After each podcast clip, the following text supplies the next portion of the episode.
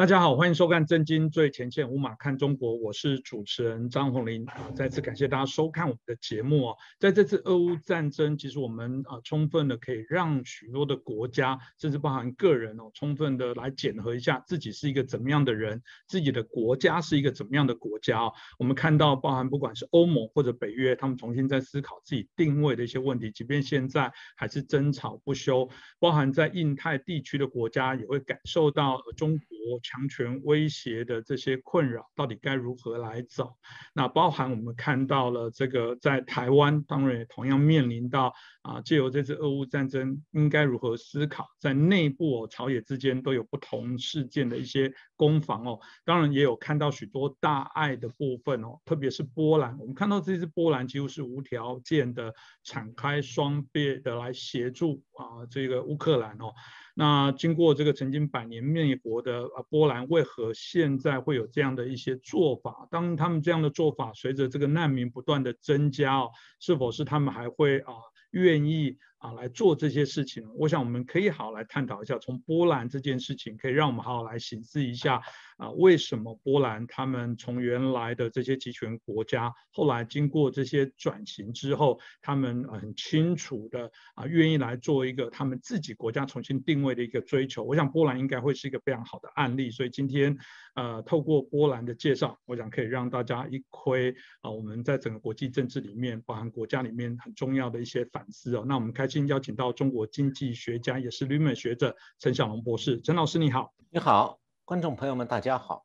是陈老师，我们看到波兰哦，其实就他们资讯上看到，他们接受的难民几乎已经超过一百万哇，一百万，大家不要小看一百万，是一个非常惊人的数字哦。过去这个难民这个啊几百人、几千人，基本上。啊，就已经是变成各国他们必须要花费一些精力来做处理。你可以想象，一百万人的这些啊乌克兰的让难民涌入这个波兰会产生什么样的一些影响？可是很特别的部分是，至少到目前为止，我们看到波兰即便还是有一些政治内内部的政党的对立，可是目前看起来他们反而朝野啊，针对难民的部分来讲，针对啊乌克兰所感受的问题也好。啊，是非常强烈的，甚至我过去看到还有一些资讯都说，他们甚至会不会想要派兵来协助乌克兰？但很难想象啊，波兰跟乌克兰到底什么样的一些关联、什么关系、怎样的脉络，会让他们对于乌克兰受到欺压、受到俄罗斯的欺负这么样的强烈？那当然，刚也提到的。未来会不会随着这个战争拉长，假设没有办法马上结束，难民不断的在增加涌入或长期的啊居留在波兰，会不会造成他们一些啊直化态度的一些改变？这部分是不是可以请教一下我们陈老师？嗯，这次啊，波兰的这个开放边境接受乌克兰的难民，但是冒着极大的风险的。那除了给他的社会本身带来很大的负担之外，其实波兰还面临来自欧盟的压力，欧盟并不想让乌克兰难民进入欧盟国家。那乌克兰战争之前呢，这个乌克兰政府控制区里面大概是三千七百万人口，那么现在呢，至少已经有三百三十多万难民逃到了周边国家，那么还有将近六百五十万人乌克兰难民。在乌克兰境内，现在流离失所，因为房子、家园被炸掉，所以他们食宿无着。以后呢，可能还会逃到周边国家。那现在已经离开乌克兰的来的那个难民当中啊，五分之三去了波兰。现在至少是有二百多万人在波兰，而且还在以每天几万人的速度增加。那么逃到波兰的难民当中呢，现在大概有三十万人已经进入德国了。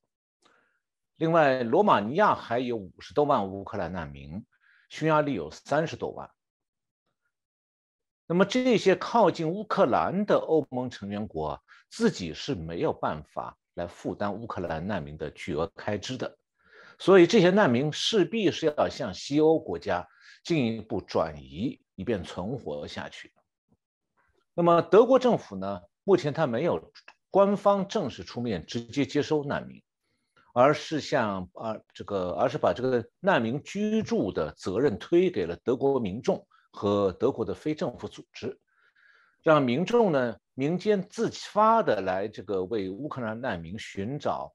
家里可以住难民的德国家庭，或者让有亲戚朋友的难民呢投靠亲友，住到亲友家里头。那德国政府现在呢，只是在给找到临时住所的乌克兰难民发一点点购买食物的钱。呃，这种生活救济的标准大概是这样：就是如果难民住在德国人的家里，住宿就不不需要补贴了。然后每个人每个月发三百五十欧元，那么这个是用来购买食物和衣物的最低开支。那么如果按照这样一个难民救济开支来估算的话，将来乌克兰有可能会有一千万难民要进入欧盟，每年呢这一千万人至少需要四百多亿欧元的直接这个救济，那么再加上医疗啊。教育啊，还有难民中心的建造啊等等，一年会需要上千亿欧元。那么从人道角度来讲的话，西欧各国是不能够眼看着乌克兰难民饿死的。那么从政治角度来讲的话，西欧国家是因为自己错误的国际政策而为普京的侵略乌克兰铺了路，所以现在是西欧国家赎罪的时候，所以他们也应该养活这些乌克兰难民。但是，西欧国家左派的虚伪的人权关怀，此时此刻就暴露出来了。他们很多国家只想逃避负担，要保住自己优厚的社会福利，却不愿意承担必要的难民救济开支。所以，接下来欧盟内部会为谁分担多少难民，谁分担多少开支，会吵得不可开交。欧盟的团结会被他们自己。撕得很碎。那么实际上呢，乌克兰呃波兰呢已经遭到了欧盟的施压了。我在三月十六号的节目里提到过一下，他这个情况大概是这样的：就是在乌克兰战争导致乌克兰大量难民啊不得不背井离乡逃到安全的邻国的时候，在欧盟议会里发生了一场争论。这个是三月十这个好像就是十四号。那么当时呢，欧盟各国，包括波兰的左派政党的议员在内，都指责波兰和匈牙利接受乌克兰难民违反了欧盟的法规，要受到经济制裁，应当冻结欧盟本来应该拨给波兰和匈牙利的资金。最后呢，欧盟议会是以四百七十八票赞成，一百五十五票反对，通过了制裁波兰和匈牙利的决定。那么这个决定呢？又进一步引起了波兰对欧盟的不满。那么现在呢，乌克兰难民问题啊，仍然因为欧盟大部分国家的自私自利而基本上没有解决的迹象。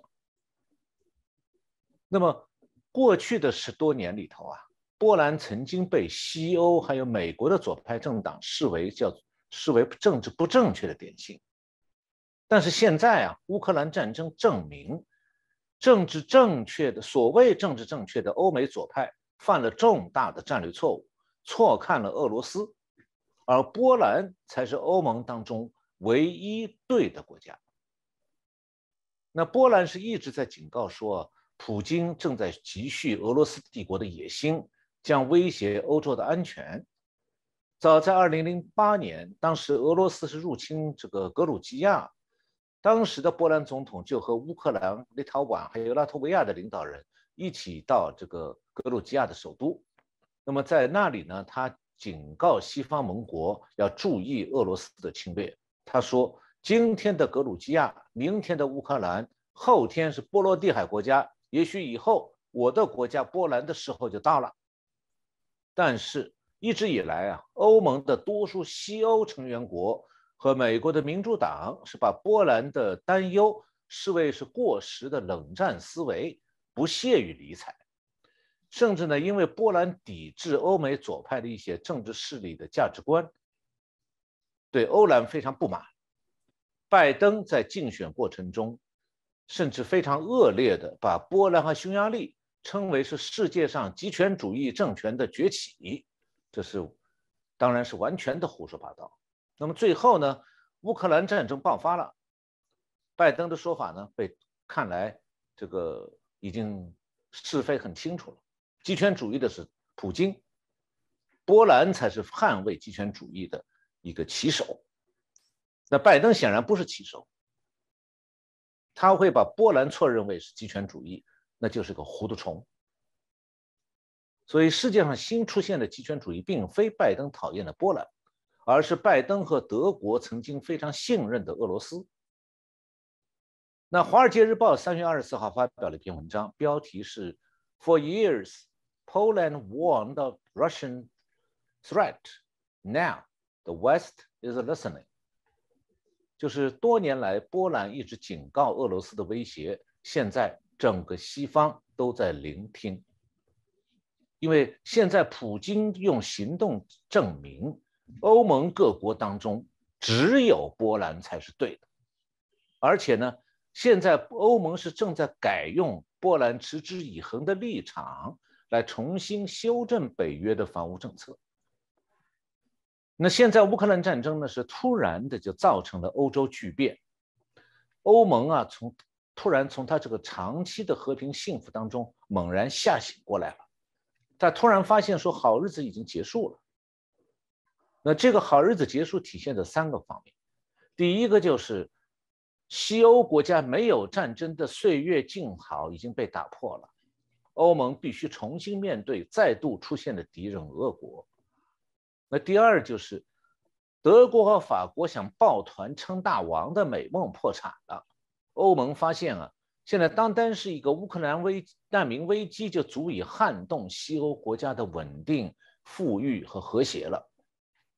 那第三个问题就是，西欧国家盲目追求绿色能源的幻想正在破灭。那如果他们继续坚持绿色能源，严重的通货膨胀就会摧毁欧洲经济。那么欧盟国家这个三大失落啊，本来是应该看得到的。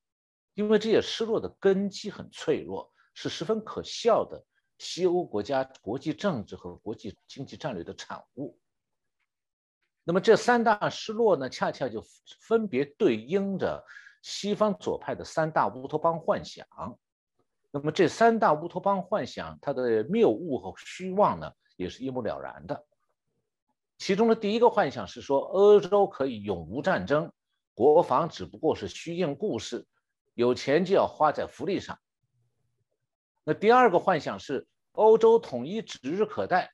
德国、法国可以从此统帅世界上经济最强大的欧洲，与美国、中国平和这个和平竞争，然后让欧洲再现荣光。那第三个乌托邦幻想是说，用绿色的能源做旗帜，可以高大上的号令全球。指挥各国呢，按照欧洲制定的全球气候政策，来出钱购买欧洲国家实行绿色能源之后节省下来的碳排放指标，然后用其他国家的钱来补偿欧洲国家绿色能源的高昂成本。那么这三大乌托邦幻想呢，是西方左派价值体系所产生的这个支配国际政治和全球经济活动的战略方针。这第一个幻想是左派和平主义的产物。那这种价值观的背后呢，是亲近红色大国的偏好。欧盟的存在呢，本身是第二种幻想的产物。在这个幻想的背后啊，起支配作用的还不仅仅是左派这个世界大一统价值观，而且还有欧洲大国德国和法国同传统的国际野心，就是这两个国家总想要恢复他们在全球竞争中的历史上的重要地位。那么在这一方面呢？这个野心的背后，其实还有一种，就是德国和、法国对自命为政治正确的左派价值观的制度自信和信念自信，以为他们永远占据这个西方社会大众价值观的所谓进步高地。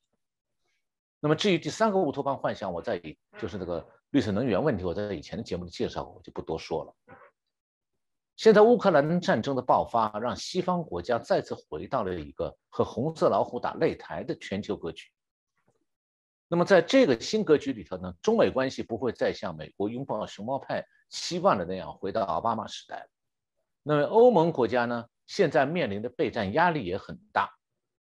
欧盟是不得不重新用冷战来应对乌克兰战争这一类的热战。那我我在以前节目简单也提了一下，就是乌克兰战争的根源呢，是德国、法国这个统一欧洲的梦支配之下的那种欧盟东扩。因为欧盟向东扩张，所以欧盟的边界就已经贴近俄国了，只剩下了乌克兰少数几个位于欧盟和俄国之间的国家，形成了欧盟和俄罗斯之间最后的中间地带。那么，由于欧盟成员和北约呢是重叠的。那么那些靠近俄国的欧盟新成员国呢，就必然会向北约求助，希望北约提供国防安全。但是北约的欧洲国家，它并没有足够的军力去提供保护，他们只能指望美国。那么这样的话，美国呢，也只是在这些欧盟新成员国派驻了一些象征性的兵力。于是呢，普京就用美均在欧盟新成员国的少量驻军做借口。把上个世纪在亚洲东西方阵营之间的中间地带发生的那个两场战争，就是朝鲜战争和越南战争，在乌克兰重演了。那普京发动乌克兰战争呢？他就是试图夺取那个欧盟和俄罗斯中间的这个最后地带，最后的中间地带，来减轻欧盟东扩的威胁。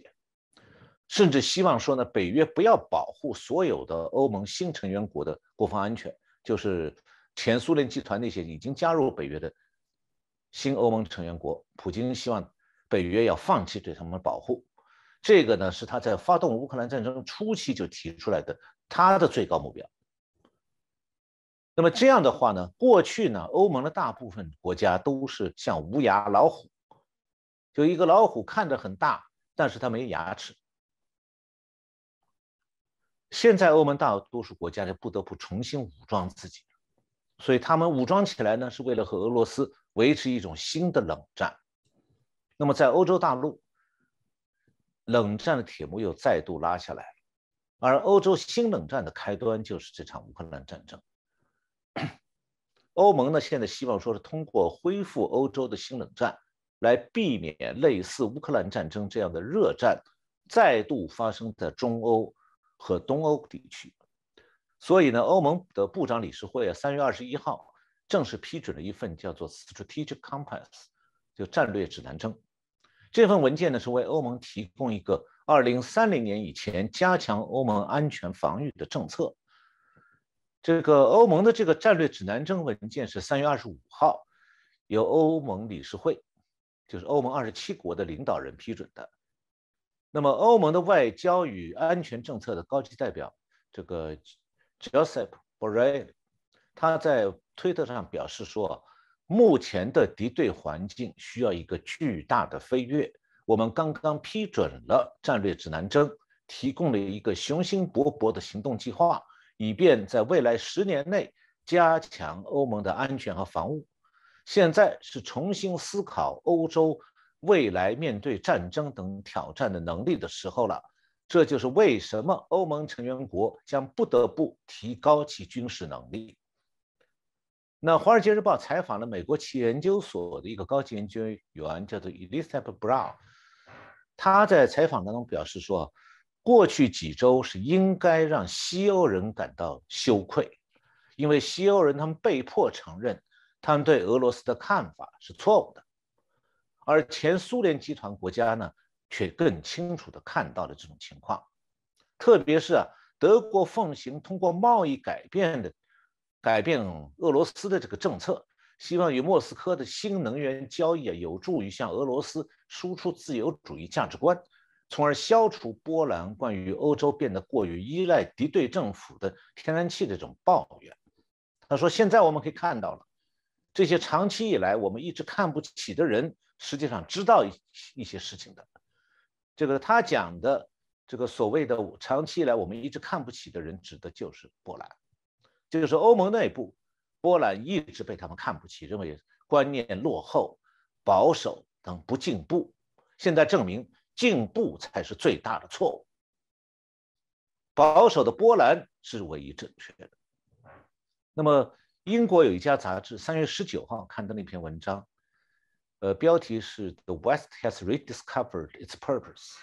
就是西方重新发现了它的目标。这篇文章写的更加尖锐。他说上个月人们还在思考北约要去哪儿啊，说这是一个已经有三十年历史的问题了。但如今北约的目的已经再明显不过了。他说，连像瑞典这样认为二战是一场无法选边站的阴暗冲突的国家，现在已经开始乌克武装乌克兰人。甚至瑞士也禁止狡猾的俄罗斯寡头进入该国历史上这个道德和透明的银行系统。他说，波兰呢已经从欧洲的贱民转变为人道主义超级大国。最令人震惊的是，几十年来白白浪费美国国防预算的北约国家突然加紧行动，德国几乎在一夜之间把国防预算翻了一番。呃，在欧盟国家当中啊，二零一五年有过一次中东的难民和非法大量非法移民涌入欧盟国家的事情，当时是被德国的政策吸引去的。那么波兰在当时是拒绝接受的，而德国吸收了一百多万中东的移民。当时波兰最高法院还裁定说，这相关的欧盟法律不适用于波兰，这也是引起欧盟国西欧的那些欧盟成员国看不起波兰的原因。认为他们自己是进步的。现在这次乌克兰战争，波兰对乌克兰难民敞开双臂接收他们，为什么会这样？首先呢，是因为在波兰原本就生活着很多乌克兰人。华沙大学去年有一项调查发现说，超过就是波兰超过百分之九十的被调查者表示啊，他们接受来自乌克兰的人作为自己的同事和邻居。乌克兰人被称为斯拉夫兄弟。一九三九年的时候，波兰是遭到过斯大林和希特勒双重夹击而亡国。那这个历史创痛也让波兰人和乌克兰人有了情感上的亲密。所以，华沙大学有个心理学家叫做 Michael Bilovich，他的解释是说，在俄罗斯的攻击面前，历史记忆被唤醒了。这让波兰人民产生了对乌乌克兰难民的同情。那我想老师刚刚也提到了这个，呃，我们看到波兰在二次大战的时候被纳粹德国跟这个当时是苏联瓜分哦。那在往前一九九五年的时候，我们看到包含那时候普鲁士啦、奥地利啦、俄罗斯哦。呃，也曾经把他们瓜分过，所以从历史上来讲，他们说他们从地图上消失了百年，所以有人说他们是百年的王国。从这部分可以感受到他们对于这种集权啊国家、这种具有野心的人的敏感度，我想特别高。这也是老师刚刚提到的。当然，有些国家也经历过了，但他们可能还是太过天真浪漫哦。那相较起来，波兰在这一次来讲，那个一直以来的警告，我想可以理解。这跟台湾过往一直警告。大家说这个中共是不怀好心的，其实西方国家老师过去也多次也提到，大家还是这个呃熊猫派，然后大家还是觉得不会啦，给他们经济，给他们甜头，他们就会朝向良善，人都希望安居乐业。但真的吗？我们看起来是养大了这些有野心的国家，所以全球化的过程当中，这种资源的供输反而也导致了这许多的一些问题哦。那另外一个大家值得呃也是呃很多人很想再请教老师，请老师再做一下。说明过去东欧几个国家，帮我们看到捷克、波兰，然后斯洛伐克、匈牙利，他们经历过这个呃国内里面对于共产党的这些清洗吧，这个部分他们认为对国家的呃啊伤害的余毒把它清洗掉，他们做了重要的国家社会的这些转型哦，大家都很好奇如何为什么总是大家很希望来认看看。啊，其他的国家有没有可能也同样可以经历过这样的一个不同的一些转变？所以是不是啊？因为很多的网友希望老师再更进一步清楚的做一下分享，是不是可以再请教一下陈博士哦？可以帮我们做一下分析。呃，我先提一下，就是共产党政权呢，它的结局大体上呢是三种。第一呢，就是它取消社会主义制度，重新建立资本主义的民主国家，但是呢。这种民主制度在共产党国家长出来以后，它的发育是良莠不齐的。这就是前苏联的各个加盟共和国，还有中欧，还有巴尔干那些原共产党国家，他们的情况差别非常大。那么第二种情况呢，就是共产党政权被迫放弃了社会主义的经济方面的制度，改用用资本主义的经济制度支撑一个极权主义的共产党政权，这就是中国。所以它跟民主化一点关系也没有，它也不可能现在共产党统治下走上民主化。那么第三种共产党政权的结局，就是干脆把极权主义政治啊，极权主义政治演化成皇权政治。最后是用皇权政治来保持它的这个社会主义的经济制度，这个就是北朝鲜。那么，一个共产党国家如果说它要进入制度转型，那可能有几种什么样的路径呢？现在啊，除了北朝鲜，几乎所有的原共产党国家都在经都经历过了不同形式的转型过程。但各自的转型道路很不相同，原因是，一点就是转型的发起者是不同的，是共产党政府自行选择进入转型过程，还是共产党政权下台，由新的非共产党政府引导转型，这是一种问题。还有一种问题就是转型的覆盖面不同。就是是单纯的经济制度转型，但是保留共产党政权，还是全面制度转型，抛弃共产党政权的制度。所以我把这两个角度结合起来以后，发现其实共产党国家的制度转型基本的道路啊只有两种，一种呢是共产党政权自行选择转型，那么这种道路它不可能发生全面制度转型。因为共产党自行选择制度转型，它只愿意转型经济制度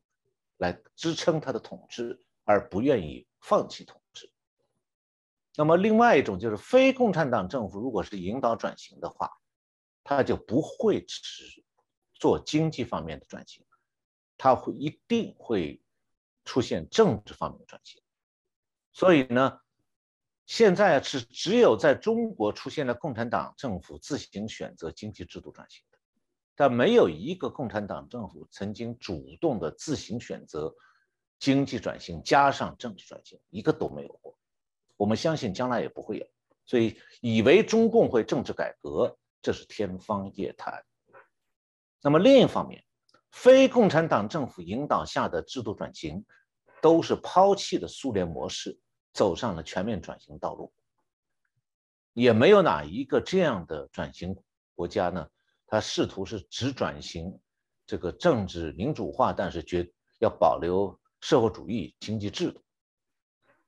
那么对中共来讲呢，真正的政治改革以及政治民主化是他最害怕的。所以呢，真正的政治改革从来是中共千方百计加以防范的。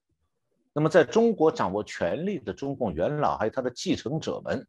是绝对不会选择政改优先的。所以这样的话，中共他只可能选择经济改革。那么，在苏联，当年戈尔巴乔夫的改革呢，在政治层面，这个它是叫做俄文的这个口号词儿叫做 “glasnost”，意思是公开性。那么含义就是什么？就是这个政治上有所开放，也实际上是呢，是共产党领导下这种政治制度的改良。但是戈尔布乔夫的那个开公开性，并非政治制度转型。那么另外一方面，高布乔夫的经济改革，它的俄文词、俄文口号呢是 b e r e s t r o i k a 这个词是重建的意思，也就是说，它是要重建社会主义制度，而不是推翻社会主义制度。这仍然是一种经济制度方面的改良，而不是经济制度转型。那么，在俄罗斯的叶利钦时代，就是苏联解体以后，苏联共产党它是已经，它是被苏联的最高苏维埃，就是他们法律上的国家最高权力机关，就像中国法宪法上写的全国人民代表大会是是国家最高权力机关一样。苏联共产党是被苏联的最高苏维埃宣布为非法组织的。所以政治转型呢，在苏联解体的时候已经发生了，所以它不存在这个叶利钦选择政治民主化还是不选择这样一个空间，因为共苏联共产党统治苏联七十年，一夜之间被宣布为非法组织，强制解散，被他们国会宣布的。那么这样的话，叶利钦自然而然的他就只能选民主制度来取代他。刚才我们讲到是呃苏联和俄罗斯的情况，那实际上东欧国家呢，他们和苏联不一样。东欧国家的共产党政权呢，本来都是苏联处心积虑的扶植起来的。在二战期间的时候，苏联通过它有一个组织叫共产国际，在莫斯科呢。很有战略眼光的培养了一大批东欧各个国家的干部，就把那些国家的共产党人找到莫斯科。二战的时候，特地让他们避开德国占领，在莫斯科专心的学习训练。然后呢，等到二战后期，就准备制定一套夺取在东欧各国夺取政权的方案。这样的话，建立好在东欧各国建立听命于莫斯科的政权。那么二战后期，东欧各国相继被苏联红军占领，然后苏联呢就利用占领军的地位和权势，把以前培养好的在莫斯科养着的那些东欧各国的共产党就送回本国，或者是让他们加入当地的自由派政权，然后进一步去取得控制权，或者是莫斯科直接资助支持共产东欧的共产党。去建立亲苏的政治团体和政党，去打击并且逐渐取代这些东欧国家本来有的自由派势力，最后是在东欧各国如愿以偿的先后建立了亲苏政权。那么与波兰有关的一一段历史呢，就是二战前期呀，苏联和法西斯德国是合谋瓜分了波兰。现在一般我们都知道说。二战是一九三九年九月一号，德国攻击波兰开始的。那同一天，斯大林也攻击波兰了，苏联也攻击波兰，所以希特勒从西面打波兰，斯大林从东面打波兰。那么当时呢，苏联已经为今后控制波兰做了准备，他不仅仅是在莫斯科培训啊，将来为苏联掌管波兰的共产党干部，而且是有预谋的屠杀。原来波兰共和国的政治精英、军队精英和知识精英，这样的话呢，他就可以做到说，将来统治波兰的时候，不会遇到国内波兰国内的抵抗和反对。那么，当时一九三九年九月一号，德纳粹德国进这个攻到波兰的西部的时候，波兰共和国的政治精英和军队精英呢，就大批的流亡到了苏联。结果没想到，他们也同样遭到了苏军的进攻，然后被苏联当局抓起来关进集中营。然后呢，是苏联的克格勃就秘密警察，经过苏共中央的批准，一九四零年四月到五月，对波兰的军官、知识分子、警察和公务员进行了有组织的大屠杀，遇害的人数估计是在两万两千人左右。屠杀的地点是在卡廷森林，那个特维尔，就是现在叫加里宁，还有一个就是现此时此刻正在打仗的乌克兰的哈尔基。那么，一九四一年德国入侵苏联以后啊，他在斯莫林斯克附近的一个卡丁森林里头发现了这次大屠杀留下来的万人坑。当时的斯大林当局是拒绝承认这个他们自己干的罪行，反而倒过来。污蔑德国，说是你们杀杀了波兰人。一直到俄罗斯民主化之后，俄罗斯的叶利钦总统才代表俄国政府正式向波兰人民道歉，说我们是杀了你们的人，几万你们的精英被我们都杀掉了。那么卡廷森林案件在波兰是被称为卡廷大屠杀的，就是。波兰语是 s p r o n i a Kaczynska，那俄语呢是 Katyński Rastrier。那有一部电影《卡廷森林案件》是回顾当时情形的，有兴趣的观众呢是可以自己在网上找这部影片看。其实中共建立政权以后，一九五零年在中国大陆也同样的大规模屠杀了国民政府的军官、警察、官吏。目的和苏共是相同的，所以共产党政权是一向做这种屠杀精英的事情的。那么东欧国家呢？这个战前二战之前呢，他们的制度本来是市场经济，而且也有市民社会的传统，所以他们的老百姓啊，对社会主义制度是不不支持的。所以在二战结束的时候呢，当地像东欧各国没有发生过拥护共产党的革命。所以这些共产党的呃这些国家的东欧国家的共产党政权和社会主义制度啊，是苏联强加给东欧各国老百姓的。那么他在东欧各国呢缺乏足够的社会基础，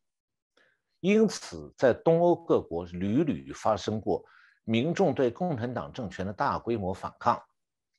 有的时候甚至变成这个持枪的武装反抗。一九五三年在东德发生过这样的反抗。一九五六年在匈牙利发生过，一九六八年在捷克斯洛伐克发生过，那么一九五六年和一九七零年在波兰也都发生过这样的民众的起义。那么每一次呢，都是当地的共产党政权在苏联的干预和援助之下，把这些反抗残酷的镇压下去。到了八十年代中期啊，苏联的军方已经很清楚地意识到了，苏联的经济没有办法再支撑新一代的武器研制和生产。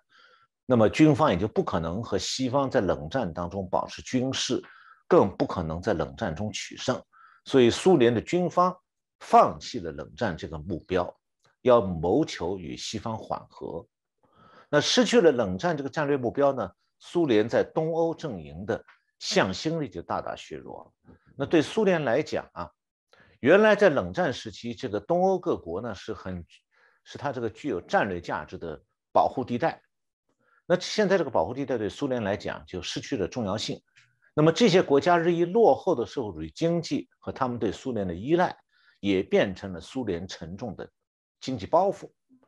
结果呢，苏联就开始改变了对东欧国家的一贯的政策，不但不再镇压当地民众的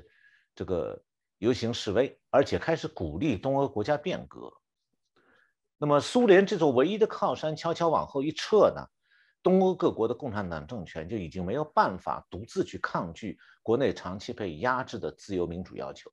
那么他也不敢再镇压民主运动了，因为他没有苏联军事、政治、经济上的强力支持，他哪一个东欧共产党政权自己都承担不起对抗国际社会的后果。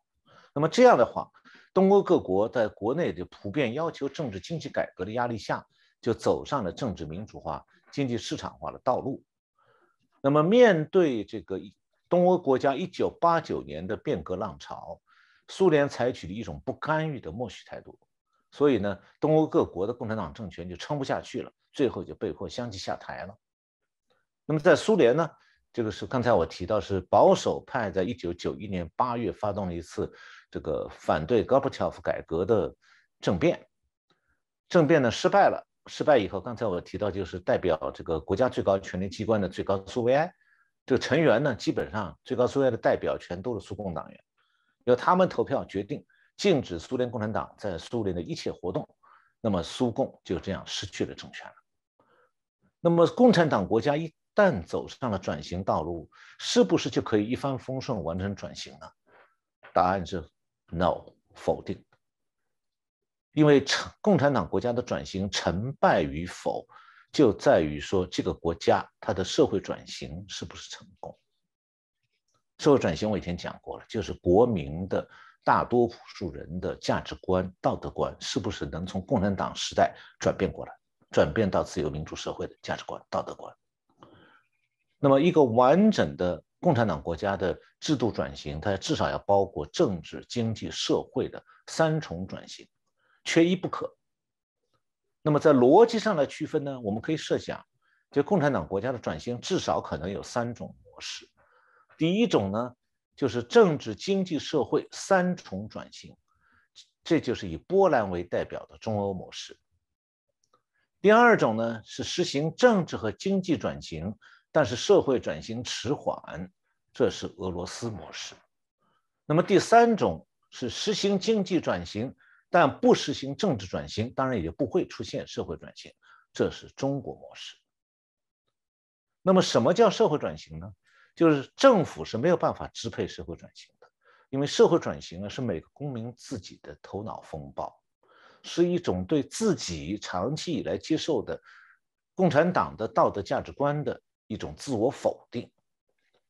那么他要对新的非共产党社会的那种自由民主社会的道德价值观念有一个重新认同的过程，也有对自己的行为有一个校正的过程。那么这种自我否定型的思维和行为转型啊，它只能是一种个人自觉自愿的过程。那任何政府部门都不能出面来说强制的安排。那么，波兰、捷克斯洛伐克、匈牙利当时是怎么样实现社会转型的？它是这样的：因为当时在主导这几个国家社会转型的异议知识分子啊，提出了三项诉求，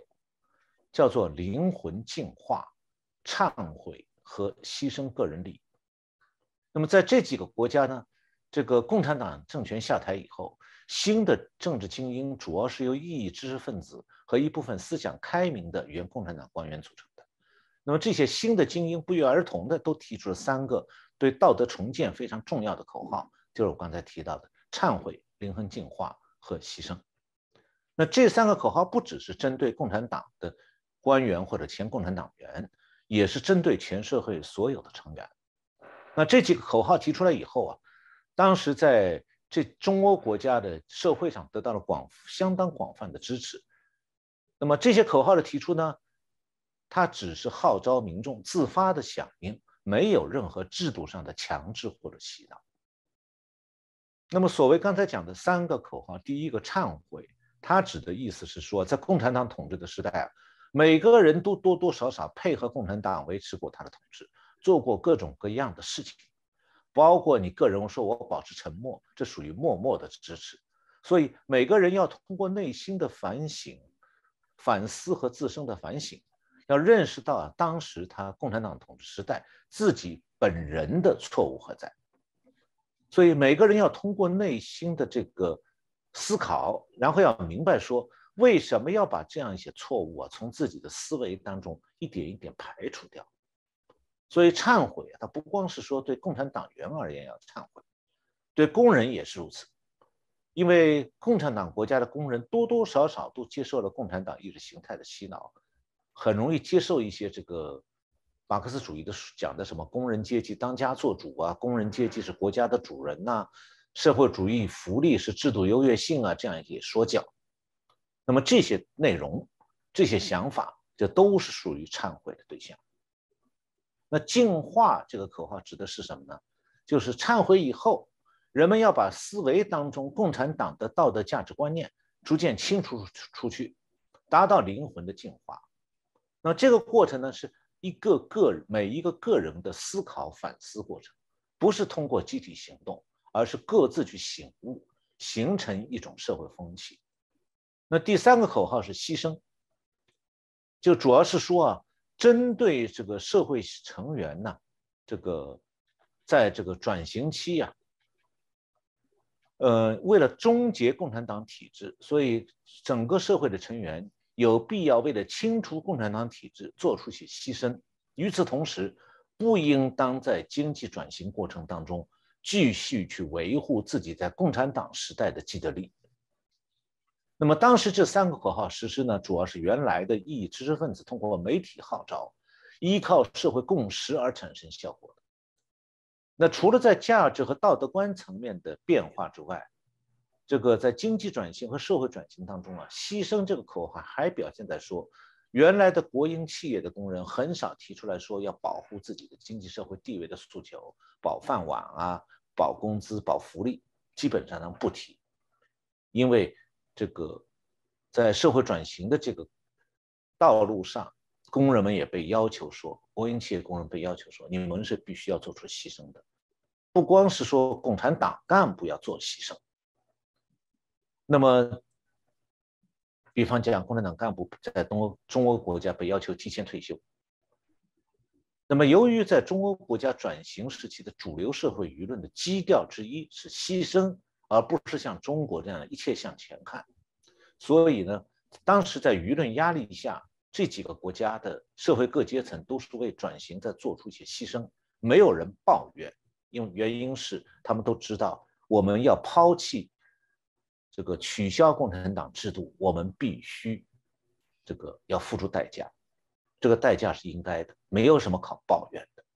更不能够什么竭力啊从改革当中捞好处，像邓小平鼓励的那样，提倡的那样。那么，中欧国家之所以能推行忏悔、净化、牺牲这三个口号，有一个大背景，那就是很少有人敢反对这样的口号。原因是，中欧国家的共产党政权，它原来都是苏联占领军在二战以后培植起来的，所以在这些国家，共产党统治、傀儡政府和外国殖民统治是划等号的。所以在这些国家，清除共产党的影响和民族独立、国家独立是直接挂钩的。所以，谁如果要反对净化、忏悔，就等于像告诉大家说他站在苏联傀儡政权的立场上，他就会遭到社会上绝大多数人的唾弃。这就是为什么在这中欧的这几个国家，一些原来共产党员组成的新政党，他们也要坚决支持社会重建。因为啊，谁反对社会重建，谁就会被在社会上孤立起来。那么刚才我提到了共产党国家的制度转型有三种模式，那么这是三种模式之下，共产党制度的失败责任的承担者是完全不同的。那么共产党的制度是失败的，被抛弃了。从道理上讲，谁当年建立这个共产党制度？谁就应该为这个制度的失败承担责任，并付出一定的代价。那么在这一点上，中欧模式、俄国模式和中国模式的结果是完全不同的。那么在中欧国家，就是波兰、匈牙利、捷克斯洛伐克，他们的情况是这样：就原来的共产党精英多半都不再能够从转型当中获得好处，大概三分之一的原共产党精英，他们的社会经济地位都下降。有一半左右是正好提前退休。那么俄罗斯模式呢是这样，就共产党制度的失败，这个责任被推给了已经消失了的前苏联政权了，就推到空中去了，好像谁也不用承担责任。那么在转型过程当中，在俄罗斯的原来的共产党精英呢，摇身一变就成了民主派精英了，然后他们就开始分享转型当中的好处，从中发横财。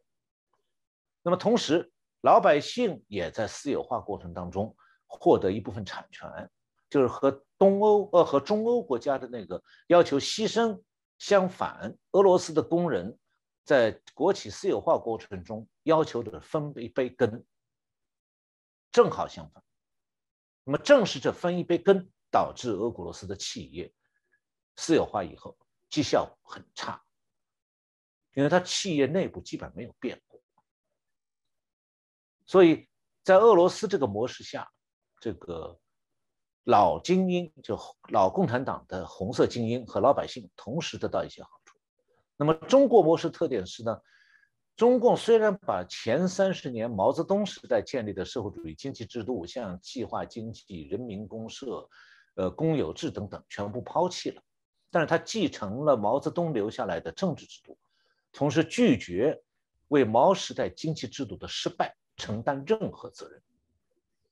中共根本不承认毛制度是失败，他只是我们改革。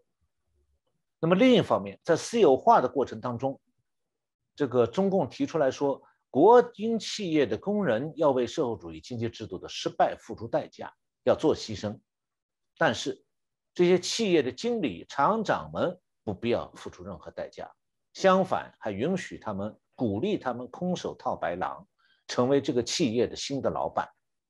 不花一分钱就成为新老板，一下拥有几千万资产、上亿资产。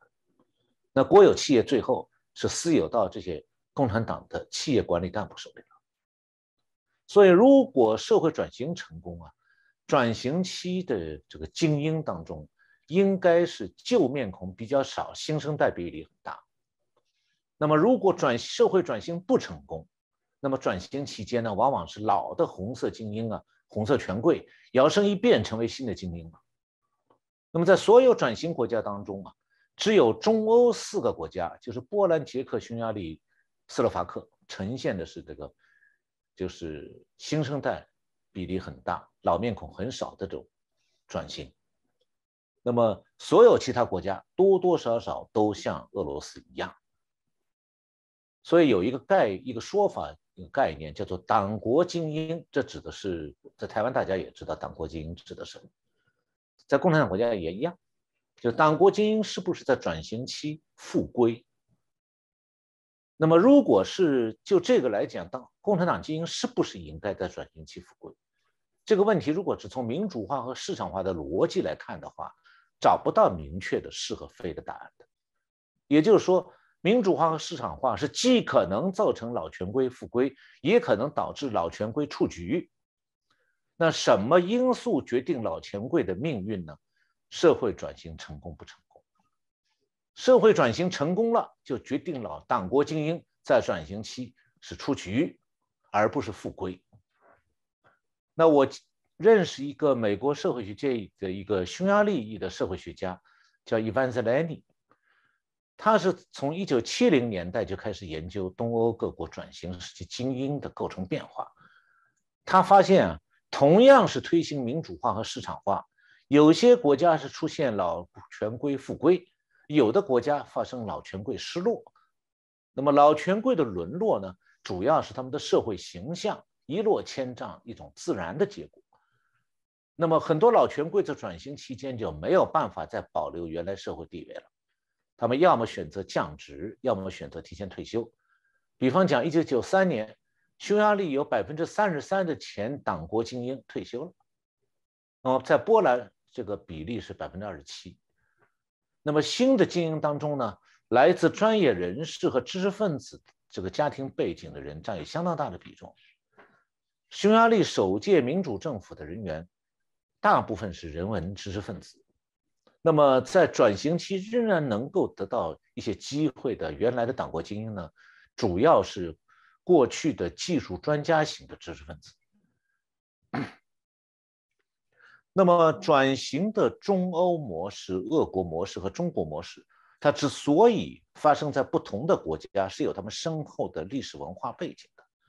如果不了解其中的差别，就没办法理解说。为什么波兰人、捷克人、匈牙利人做得到，俄国人就做不到？为什么俄国人做得到的，中国人做不到？要懂得这三种转型模式生成它的不同的原因，你必须要从这三类国家不同的历史文化背景去切入。那准确讲，你就必须回溯到这些共产党国家政权、共产党政权建立之前这些国家的社会历史状况。那么。这个中欧这几个国家，它的共产党政权并不是本国爆发共产党革命诞生的，而是外来的强权硬塞给他们的。但是在俄罗斯和中国情况就完全不同了。这两个国家，我把它叫做共产党革命的摇篮 （cradles）。所以他们的红色革命啊，是在本土上发生的。在这里。共产党政权是外来的还是本土型的？这个区别是理解不同转型模式的关键点。所以，中欧模式是不可能发生在本土型共产党统治的国家，那么中国模式也不可能出现在外来型共产党政权统治过的国家。那么进一步来讲的话，共产党啊，它是只可能在俄国和中国这样的农业社会。发动他的革命，因为只有在这样的农业社会里头，以暴力和野蛮为特征的红色革命才可能成功。而正是在这样的红社会里头，红色革命的流毒对后来的制度转型危害既深又远。那么，为什么中欧国家没有成为共产党武装革命的摇篮？那只有俄国和、中国成为革命的摇篮国。是因为俄国和中国革命发生的时候啊，这两个国家的落后性不是先进。共产党的武装革命只可能在落后的农业社会获得成功，而不可能在工业化社会呢打出一片江山。在这一点来看的话，马克思是完全错。马克思从来就在胡说八道。那么中欧国家虽然它是比西欧国家落后，但是在二战以前。他们在文化、经济和政治制度层面都比苏联优越。那个时候，俄国和中国的农业社会恰恰是为共产党的武装革命创造了必要的条件。在中国和俄国这样的农业社会里头，没有受过教育的农民是比较容易受到共产党的口号所欺骗的。那么，农民当中还有很多急于想通过所谓参加革命来改变自己卑微的社会地位和艰难处境的人。那么这样的人是最可能充当共产党的基层骨干和马前卒的。那么在中欧国家，不但武装革命很难在这样的社会发生，而且在这些国家出现红色政权，这样的政权基本上是外来的，也就是说是苏联通过驻军而建立起来的，听命于莫斯科的傀儡政权。那么对俄国和中国这种本土革命政权而言，爱国主义啊，从来是一。一剂凝聚民心的强心剂，而对外来红色政权而言，爱国主义是一一剂致命的毒药。那在俄国和中国的民众，他们哪怕对独裁者有再多的不满，他也不容易抗拒官方宣传那个打败外国侵略啊或者独立自强这类的外国爱国主义口号。你要求他们在俄国和中国的民众。在认识层面能够清晰地分清爱祖国、爱政府中间的区别，不要把他们对祖国的热爱转移成对共产党的政府的热爱，这一点很不容易的。但是你在红色政权的输入国，像中欧国国家，情况就完全不同，因为中欧国家的共产党政权无非就是外国势力的傀儡。所以，当民众不满本国的红色政权的时候，他很容易就把红色政权和卖国主义挂起钩来了，又把反共和爱国主义相联系。所以在知识这些中欧国家知识分子批判这个思他们的批判性思维当中啊，一谈到爱国主义，人们很容易就联想到反对苏联占领军。那么想到民族独立和国家独立的时候，往往就和彻底要否定共产党统治直接相关。呃，除了这个历史原因之外，还有一个原因，那就是共产党里面，它也不全都是共产党中共讲的大老粗，它也还有一部分投身革命的所谓的小知识分子。那么，在共产党的干部当中，是大老粗的地位占优势，还是小知识分子的地出身的干部占优势？这取决于共产党领袖的偏好。那么，在俄国。共产党的领袖，从就是包括斯大林本人在内，他是偏向偏向于这个小知识分子的。那么在中国就不同了，中国是这个共产党里面的大老粗占优势地位，所以他妈的，这是在中国官场上是通行的国骂。那么一旦共产党掌握了政权，就必须要面对社会上大量的非共产党文化精英，这个时候就产生一个问题：红色精英和知识分子谁改造谁？是大老粗来改造知识分子，还是知识分子改造大老粗？这就决定了共产党的国家文明程度的提升，还有将来转型的基本方向。那总体来看的话，在俄国和中欧国家，共产党执政之后，是知识分子改造大老粗。这种情形在中欧国家比俄国更加明显。那么，在中国是大老粗改造知识分子。这个共产党只要建立政权二十年以后啊，他就必须陆续开始用技术官僚取代这个职业党政干部，这么一个也开始过程就开始了。那么这个过程呢，会让平民家庭出身的人啊，通过接受高等教育而成为技术官僚，同时也因为他们受过高等教育，所以对知识分子敌意。一般来讲是比较小的，你在文化上，他们和知识分子的距离会越来越小。那么在中欧社会，中欧国家，上个世纪六十七十年代的时候，具有独立思维的知识分子就在社会上赢得了越来越大的尊重，他们的批判性话语开始在社会文化生活当中占据主导地位。那么这种现象在苏联是一直到八十年代才出现的，中间差了二十年。那在中欧国家。民众对官方的各种说法表示的是一种激烈的批判态度和高度的不信任，他们更愿意接受知识分子的批判性话语。那么这样的话，在民间就会出现批判性话语颠覆干部话语的局面，以至于说，谁要是在私下场合还试图用干部话语说话，他会很尴尬的发现，说大家都非常讨厌他。那这个过程啊，不是个简单的话语之战，它是在社会上啊，为后来这个社会转型的时候，奠定了广泛的思想基础。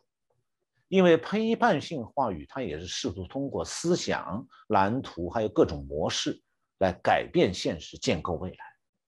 那么，同时在民间，面对民众对共产党官僚的尖锐批判，干部精英往往是处于一种失语状态，或者讲干部精英的为了自卫啊，他们也往往不得不使用知识分子批判性话语的各种术语。那么最终的话呢，就是使用批判性话语的知识分子取得了对干部精英的话语胜利。这个胜利啊，不仅反映着共产党统治的潜在危机，也在一定程度上制造了这个危机。因为呢，异知识知识分子发起的这个话语革命啊，加深了政权的合法性危危机，最后导致共产党政权的合法性困难。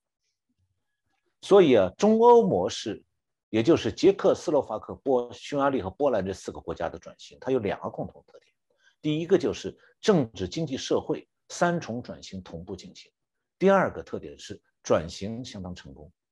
另外呢，就是要提一下这个波罗的海三国，就是拉脱维亚、立陶宛和爱沙尼亚，他们历史上和西欧、北欧的关系很深的，文化上和西欧更亲近，所以这三个国家的转型大体上也接近中欧国家。那么效果怎么样呢？除了我们讲的民主化、民主的巩固，还有这价值观的这个改变，在经济转型上也能看得很清楚。波兰在开始经济转型，呃，在整个制度转型开始的时候，它的人均 GDP 和乌克兰差不多的。那么从那时候到现在，由于波兰的这个转型成功，是完整的转型，所以现在波兰的人均 GDP 是乌克兰的四倍。那么乌克兰战争证明呢，还证明了一点，那就是在北欧盟和北约的成员国里头，波兰是唯一一个正确把握了国际关系方向的国家，而德国这些国家则属于一再犯错误的小学生。那么最近呢，德国对外关系研协会的一位研究员叫 Adam c h a t k i 他承认说，他说波兰领导人现在啊。相信他们在西欧的关系当中啊，占据了制高点。有一句话大家都不得不默认，就是波兰是对的，德国是错的。要记得，德国原来是欧盟的领导国，现在这领导国犯了大错。